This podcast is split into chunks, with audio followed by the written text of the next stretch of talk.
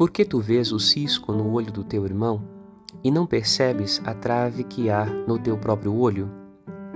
Evangelho de Lucas 6, 41.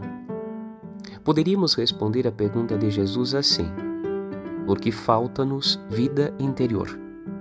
Quando existe vida interior, temos a nós mesmos e o nosso caminho de conversão diante dos olhos e na prece.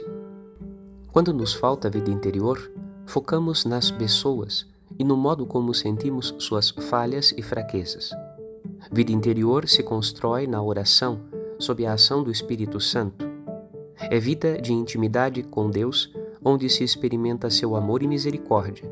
Quem tem Deus como amigo, nada lhe falta. Ele mesmo preenche nossa alma sob todos os aspectos. Meditemos. Padre Rodolfo.